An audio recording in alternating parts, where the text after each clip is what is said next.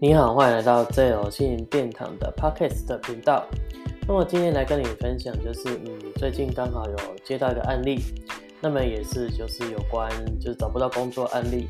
那事情实际上就是我的客户的朋友呢，哦，他最近找工作呢就一直找不到。那么其实呢，而且我客户呢，就是先开个启门盘，然后来来就是看能不能得到什么建议。那我帮忙看呢，就是他的朋友。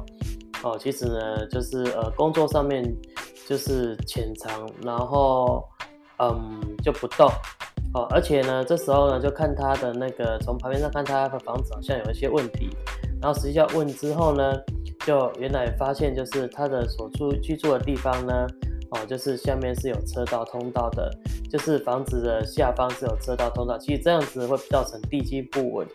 那地基不稳的话，也造成你的那个事业基础也会不稳，所以通常这种情况下呢，就是呃，就是建议命主的朋友呢，如果是租房子最好能搬家就赶快搬家，因为这样子其实整个来讲的话，它最根本核心就是这个问题影响很深哦。如果说即使找到工作的话，也会做不稳这样子。好，那从这个案子呢，其实就来看到说，其实的学的东西就是。其实不管是用玄学工具或是怎么样，事主来问的时候呢，其实还是要问一下居居住的环境大概是怎么样，因为这算是属于阳宅风水。阳宅风水本身不稳的话，就影响到自己的根基就会不稳。所以呢，我们在帮客户处理问题的时候呢，或者是说之后你在帮朋友分析的时候，首先你可以知道一下他居住环境大概是怎样。如果居住环境不好，通常大家都不好。好。那第二个呢，就是看他问什么。如果是问谁，通常就是居住环境不好就会不好。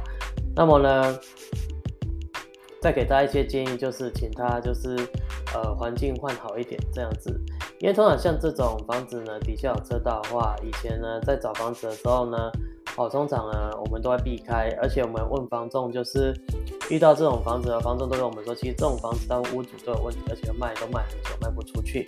所以呢，今天透过这个案例跟你分享，就是说，如果呢，就是你事业如果不是很好的话，你可以看一下你居住的环境是怎么样，或是你的亲朋好友来问你的时候，有关事业的话，居住环境怎样？所以优先考虑到居住环境，然后再考虑到其他问题。好好，以上是整个案例的分享。那么希望你能够学到东西。那如果觉得不错，你可以分享我的这有心灵殿堂的 podcast 的频道。希望你有喜欢，谢谢。